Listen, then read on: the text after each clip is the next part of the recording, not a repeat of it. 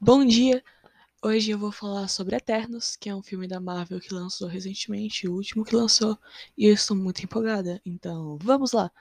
Então, Eternos foi dirigido pela Chloe Zhao, e ela traz uns aspectos muito bons ao filme, que eu gostei bastante.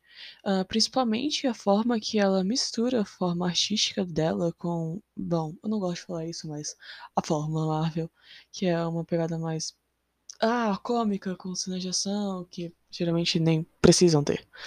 Uh, e uma coisa que me deixou muito feliz no filme é que não teve aquele final gigantesco, com coisas caindo, e CGI pra todo lado, que nem teve com Homem-Aranha Longe de Casa, e... Caraca, eu o nome. Homem-Formiga, não. Black Widow. Não, não lembro em português. Ok, eu não vi Shang-Chi, eu não posso falar sobre isso, mas Bom, e esses filmes que eu citei como Viva Negra e Homem-Aranha, eles têm uma premissa até legal, mas o final ele é muito artificial e então perde a noção, pelo menos para mim, ah, de perigo, de até de conexão com o personagem. E é uma coisa que não tem nesse filme. A luta final não tem totalmente CGI. Você dá pra ver que os atores realmente estão naquela praia e que tá acontecendo tudo lá. O que eu acho muito bom. Eu gostei bastante dessa parte. E também o filme praticamente não tem luta. O que é uma maravilha para mim. Eu não gosto muito de filme de ação, mas é uma coisa pessoal minha. Então, esse filme foi um, um abraço. Foi uma sobremesa que alguém me deu falou, não tem um filme de herói sem luta. Eu fiquei, caraca, que incrível. Uh, e diferente de outros filmes da Marvel, esse pega mais uma. Ele tem mais uma pegada de mesmo de fotografia, porque até mesmo a Chloe Zhao que está dirigindo. Porém, uh, geralmente os filmes dela ela trabalha com não atores e eles só vivem e ela fotografa a vida de uma maneira espetacular. E o que é diferente desse filme, que tem um um elenco incrível com variados nomes de artistas maravilhosos. E eu não acho que ela consegue pegar o melhor desses atores, porque eles são ótimos atores, mas a performance deles parece um pouco meio 50%. E não 100, que nem eles geralmente são nos outros filmes.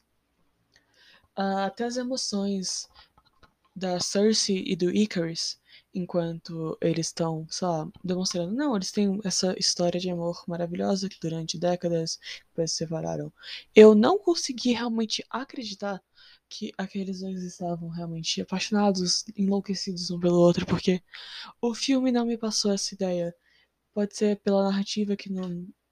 Não sei. Que já tá diferente com a Carrie e com o Jug que tem muita química. Eles têm muita química.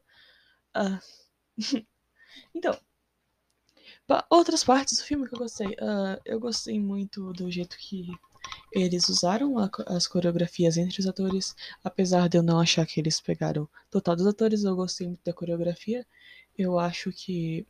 Principalmente as coreografias de luta. Eu gostei muito do jeito que os personagens se movimentaram. Que até deu pra ver que a própria Chloe estava junto. E não foi tipo em alguns outros filmes da própria Marvel, que é só o diretor não tem nenhuma mão na coreografia de luta. O que é diferente desse filme, que parece que ela realmente estava lá, realmente se importava.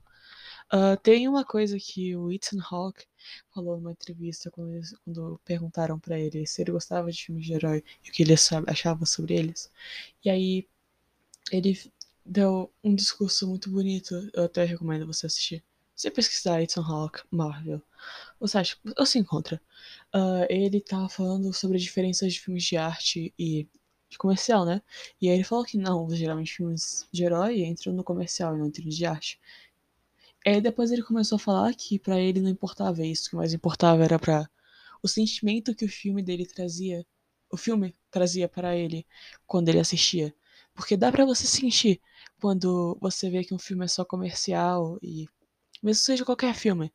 E algum filme quando você vê que tem alguém por trás lá que realmente se importa com esse projeto e realmente quer fazer um projeto bom.